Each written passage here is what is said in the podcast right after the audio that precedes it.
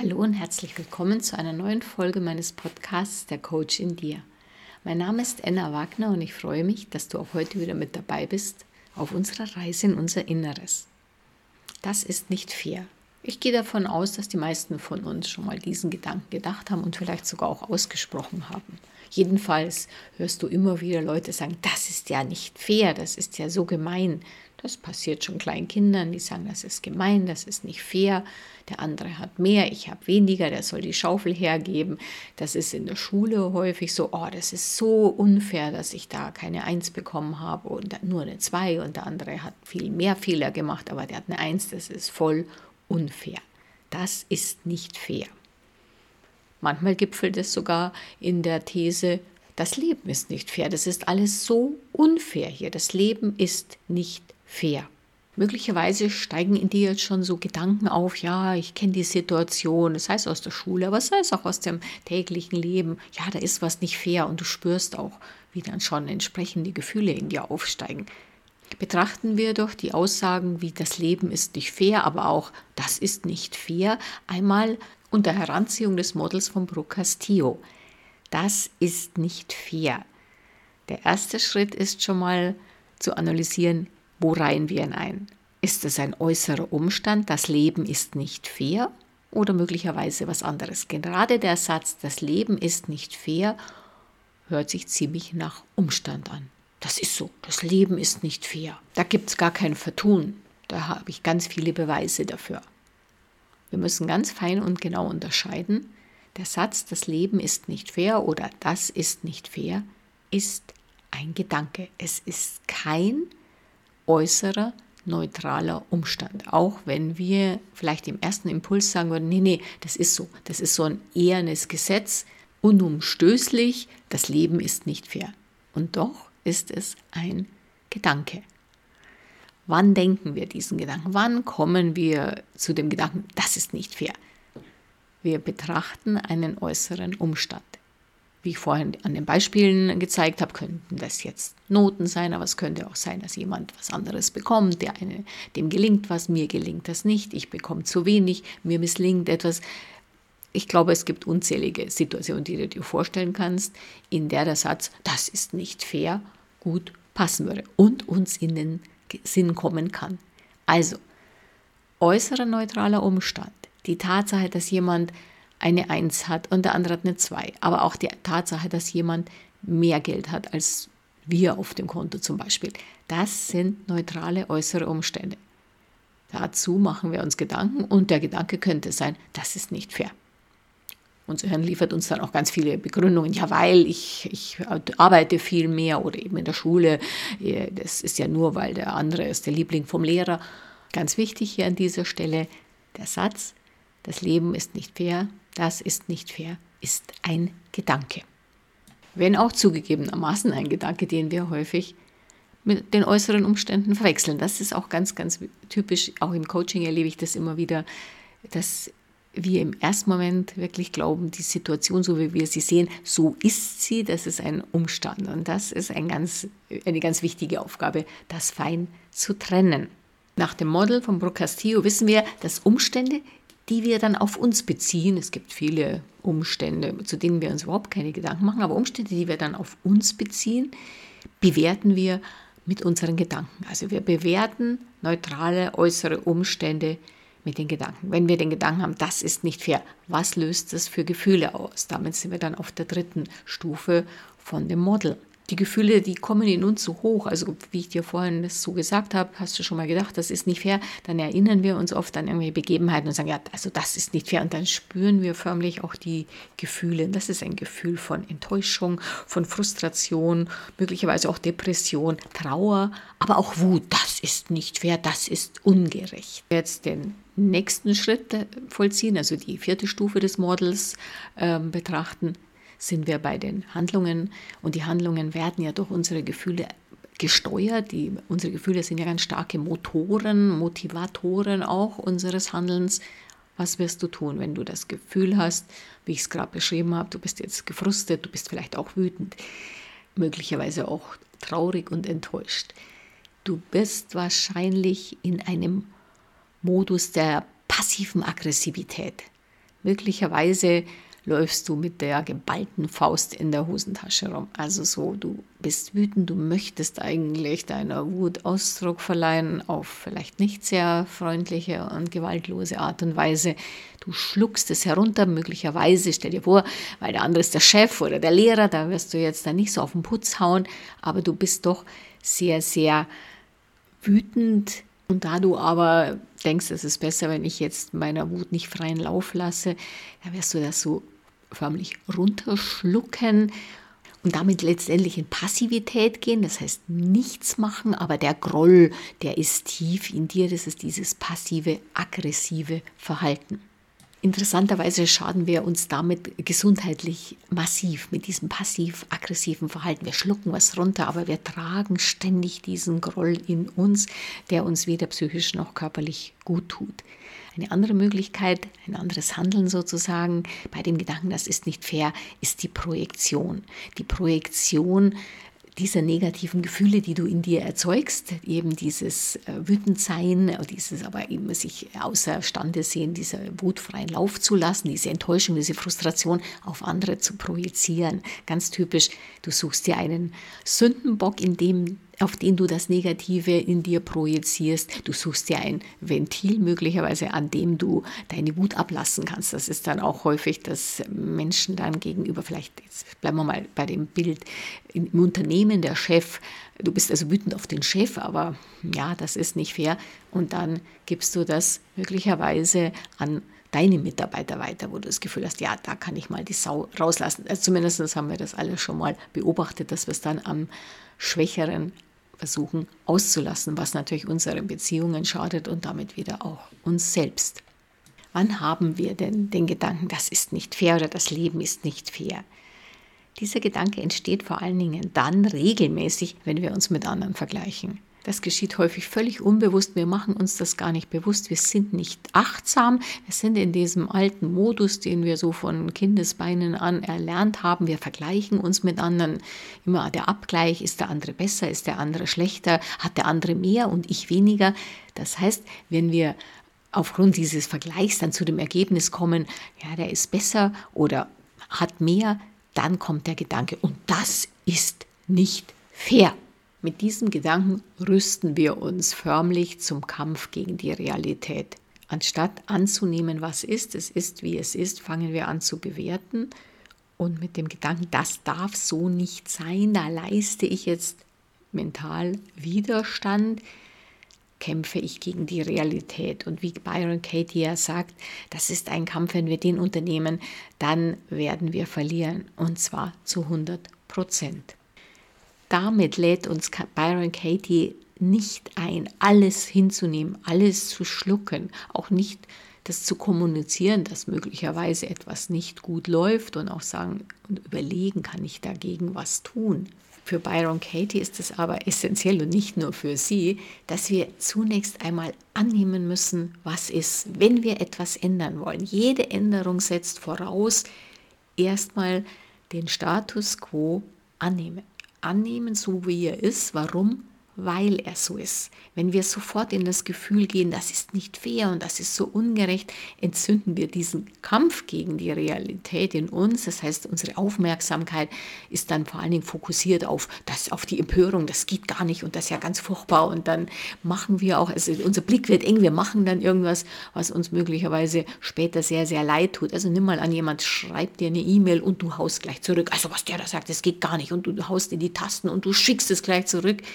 Da ist auch immer der Tipp, erstmal die Luft anhalten, erstmal setzen lassen, erstmal wirklich buchstäblich die Nacht drüber schlafen, auch mal zu sagen, ja, das ist so, wie es jetzt ist und nicht sofort diesem Impuls des Egos zu folgen, da schlage ich gleich zurück, weil das ist ja voll ungerecht, das ist ja ganz unfair.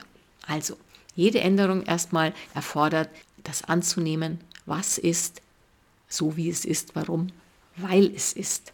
Und da deine Gedankenenergie in dem Fall dann nicht diese Abwärtsspirale nimmt und dann nur noch in dem, das ist so ungerecht, also voll ins Gefühl geht und in Abwehr und, und quasi so ein, ein, ein Fuchteln, ein Um sich schlagen, sondern dann die Zeit hat, in Ruhe zu überlegen, kann ich daran überhaupt irgendwas ändern? Und B, ja, wenn ja, was kann ich tun. Also, ein, ein strategisches, überlegtes und ja, emotionsfreies Handeln. Denn eins sollte uns immer bewusst sein, dass wir nicht mit dem Gedanken, das ist so unfair, dann genau, wenn wir in diesem Gefühl dann auch verharren, dieser Gedanke der, und die Gefühle, die da ausgelöst werden, in diesem Gefühl dann verharren, dann Situationen schaffen, die dann extrem unfair sind. Möglicherweise anderen gegenüber. Oder wir verschlechtern auch noch unsere eigene Situation, wenn wir eben da zu kämpfen anfangen und dann in einer noch unangenehmeren Situation und sagen, das ist dann erst recht unfair. Das ist nicht fair. Es ist ein Glaubenssatz. Und die Basis dieses Glaubenssatzes heißt, auf der Welt muss alles gerecht zugehen. Was ist gerecht? Gerecht ist dann das, was wir für richtig halten. Gerecht ist ein subjektives Urteil. Wir würden sagen, nein, nein, Gerechtigkeit ist ja, ein neutraler Umstand. Es ist so. Gerecht ist das Gegenteil von ungerecht. Was wir aber dabei immer im Auge haben sollten, ist, dass Gerechtigkeit auch relativ ist und veränderbar. Es gibt keinen absoluten Gerechtigkeitsbegriff. Das ist immer subjektiv, das ist natürlich gesellschaftlich geprägt, politisch, auch natürlich durch unsere Herkunft und Erziehung. Und es ist einem kulturellen und auch einem zeitlichen Wandel unterworfen. Was vor 100 Jahren als gerecht gilt, galt, ist in, in unserer Zeit heute undenkbar und wir würden es als extrem ungerecht bezeichnen. Das heißt, das ist fair, wenn es gerecht ist, ist immer ein subjektives Urteil. Es handelt sich damit eben auch bei Gerechtigkeit nicht um einen neutralen Umstand, um ein ehernes Gesetz, das sozusagen die ganze Welt umklammert oder sagen wir es positiv zusammenhält. Jetzt habe ich gesagt, Gerechtigkeit hängt auch mit richtig zusammen und damit auch mit dem Wort Recht. Ist ein Gesetz des Rechts, sind denn Gesetze, die müssen jetzt nicht unbedingt festgeschrieben werden oder Gewohnheitsrecht. Kann ich sagen, ja, wenn ich danach den Gesetzen handle, dann bin ich auf der sicheren Seite. Das ist gerecht, beziehungsweise jemand, der diese Gesetze dann nicht äh, anerkennt oder eben missachtet, der handelt ungerecht und damit unfair. Geschriebene Gesetze, aber auch Gewohnheitsrecht sind Bestimmungen, die das Zusammenleben einer Gemeinschaft regeln sollen es ist nicht zwingend, dass sie gerecht sind. Selbst wenn wir so eine Idee haben, die sollten aber gerecht sein und der Gesetzgeber sollte dann auch möglichst gerechte Vorschriften erlassen. Das sehen wir zum Beispiel ganz, ganz deutlich am Beispiel Steuern. Ja, die Steuergesetze sind letztendlich unlösbar, also vor allen Dingen die Deutschen, ja, die sind unlesbar und, und schaffen so Einzelfallgerechtigkeit, wie es so schön heißt. Und was heißt Einzelfallgerechtigkeit? Das kann für den einen gut ausgehen und der andere hat gar nichts davon. Und da sind wir dann, sehen wir auch ganz schön diese Schieflage. Also Recht und Gerechtigkeit sind sowieso zwei Paar Stiefel. Wir können nicht sagen, also selbst wenn wir sagen, wir haben jetzt eine Gesellschaft, die hat so einen, ja, gewisse Ideen über Gerechtigkeit in dieser Gesellschaft.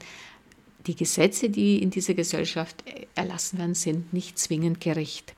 Die Römer haben es sogar noch ein bisschen krasser ausgedrückt mit fiat justitia et per eat mundus. Das heißt, Gerechtigkeit geschehe und wenn die Welt dabei untergeht. Das gibt es ganz schön wieder, was eben das gesetzte Recht oder eben das Recht, das in einem Gemeinwesen angewendet wird, im Verhältnis zur Gerechtigkeit hat. Also wenn ich sage, ich will mit allen Mitteln ganz, ganz, ganz gerecht sein, kann ich dabei möglicherweise riskieren, dass die Welt sprich eine Gesellschaft, untergeht. Rechtigkeit selbst kann auch als Ideologie angesehen werden. Das mag dich vielleicht überraschen, aber was ist eine Ideologie? Eine Ideologie, die vorgibt, dass sie für alle gesellschaftlichen Probleme die richtige Lösung hat. Es klingt sehr einleuchtend und hat ja auch irgendwie einen gewissen Appeal zu sagen, ja, also bei uns geht es immer ganz gerecht zu. Wir richten alles an der Gerechtigkeit aus. Wie wir bereits gesehen haben, ist Gerechtigkeit sehr subjektiv, sehr verschieden. Damit besteht auch immer die Gefahr der Selbstgerechtigkeit. Also für mich soll es so sein, wie es mir gut gefällt. Alles andere ist mir dann egal, wenn die anderen sich ungerecht behandelt fühlen. Naja, dann erkläre ich aber so, dass wir ja doch nach dem Prinzip der Gerechtigkeit hier handeln. In einer Gesellschaft, die Maxime herausgegeben wird, alle Menschen sind gleich. Das hört sich mal super gerecht an, aber es stimmt halt nicht, es stimmt nicht mit der Realität überein. Die Menschen sind nicht gleich. Bei uns im Grundgesetz haben wir in Artikel 3 diese diese Gleichstellung und die Gleichheit, aber das heißt nicht, alle Menschen sind gleich, weil das sind sie ja nicht. Wir brauchen ja nur anzuschauen, wir brauchen auch in unser Inneres nur zu gucken. Wir haben verschiedene Vorlieben, wir schauen verschieden aus, wir haben verschiedene Talente, Fähigkeiten, Schwächen, wie du willst. Das ist, die Menschen sind nicht gleich, wir sind nicht geklonte Wesen. Dieser Artikel 3 sagt eben Gleichheit vor dem Gesetz. Das bedeutet nicht, dass alle Menschen für gleich erklärt werden, hallo, alle sind gleich, Punkt, sondern Sie haben die gleichen Rechte und Pflichten ohne Ansehen der Person. Die Gesetze werden auf die Menschen ohne Ansehen eben auf die Person angewendet. Das heißt, es wird nicht gesagt, ach, du bist der Sohn von dem, um die, ja, du, bei dir drücken wir dein Auge zu. Das ist die Idee von Artikel 3, die Gleichheit vor dem Gesetz, was auch ein Ausdruck von Gerechtigkeit sein soll. Lass uns jetzt einen Blick noch auf den Gedanken, das Leben ist unfair werfen. Ist ja auch wieder, wie wir, wie wir gesehen haben, das Leben ist das Leben, der äußere Umstand, Dinge, die uns passieren und dann ziehen wir sozusagen das Resümee, das Leben ist unfair, das Leben ist ungerecht. Genau genommen sagen wir damit, das soll aber nicht so sein, das will ich nicht so, es sollte gerecht sein. Ja, ist denn das Leben gerecht? Es in unserem Leben gerecht. Wir haben alle verschiedene Lebensspannen, wir haben alle verschiedene Herkünfte, wir haben, wie ich gerade gesagt habe, verschiedene Anlagen. Ist es gerecht, dass jemand, der immer ungesund gelebt hat, 100 Jahre alt wird, während der andere, der wirklich auf seine Gesundheit bedacht war, bereits mit 30 Jahren sterben muss? Ist es gerecht, dass du hochbegabt bist, während mein IQ so um die 100 nur schwankt? An diesen Beispielen siehst du sehr schön, wenn wir sagen, ja, das ist alles ungerecht und das soll nicht so sein, dann sind wir genau in dem vorhin beschriebenen Kampf gegen die Realität, den wir nur zu 100 Prozent verlieren können. Es gilt vielmehr anzunehmen, was ist, warum, weil es ist. Mit dem Glaubenssatz, das ist nicht fair, gehen wir um wie mit einer Brille. Wir tragen die vor unseren Augen und diese Brille, die ist wie ein Filter und wir sehen dann nur die Welt durch diesen Gedanken. Das ist nicht fair. Das heißt, unser Hirn wird immer wieder Ausschau halten, das ist nicht fair und das ist nicht fair und dagegen protestieren, eben in uns diesen inneren Kampf auslösen der letztendlich in diesen negativen Gefühlen wie Enttäuschung, Wut, Frustration und Depression endet. Mit dem Gedanken, das ist nicht fair, befinden wir uns auch im im Opfermodus. Wir sind so die Opfer der äußeren Umstände, der, der Tatsache, dass Tatsache in Anführungszeichen, dass ja alles so unfair ist und ach, uns Arme trifft es immer.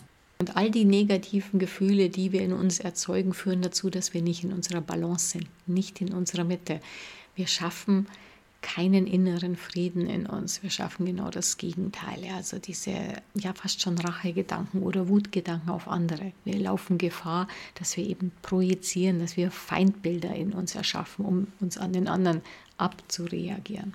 Auf diese Weise tragen wir unseren inneren Unfrieden, den wir selber erschaffen, nach außen und schaffen dort auch Unfrieden. Und das Ganze eigentlich in der Hoffnung, auf diese Weise Gerechtigkeit in die Welt zu tragen. Also diese gute Absicht und die doch sehr, sehr negativen Folgen. Ziel der Reise in unser Inneres ist es ja gerade, inneren Frieden in uns zu erschaffen. Und die Energie, die uns dabei unterstützt, ist die Liebe. Die Liebe heißt die bedingungslose Annahme von allem, was ist, was in uns ist und was im Außen ist. Diese bedingungslose Selbstannahme, diese bedingungslose Liebe beginnen wir ja von innen, bei uns selbst. Das heißt, wir nehmen uns an, wie wir sind. Wir verurteilen uns auch nicht. Wir verurteilen uns auch schon gar nicht dafür, wenn wir uns ertappen. Jetzt denke ich schon wieder, das ist nicht fair. Nein, wir stellen das fest, wir nehmen das an und urteilen nicht darüber. Wir fangen an, unsere Gedanken zu beobachten und ebenso die Gefühle, die wir dadurch auslösen, zu beobachten. Im Wissen, dass wir ja das Bewusstsein sind, in dem diese Gedanken und Gefühle aufsteigen. Und das befähigt uns, unsere Freiheit zu nutzen, unsere Freiheit wahrzunehmen, die ja nach Viktor Frankl genau dieser Raum ist, dieser Abstand zwischen dem Trigger im Außen und unserer Reaktion. Das heißt, wir können dann ganz bewusst entscheiden, welche Gedanken wir wählen, welche Gefühle wir dadurch auslösen und welche Handlungen das Ganze nach sich ziehen wird. Jetzt danke ich dir sehr herzlich fürs Zuhören und freue mich, wenn du auch das nächste Mal wieder mit dabei bist. Alles Liebe, deine Enna.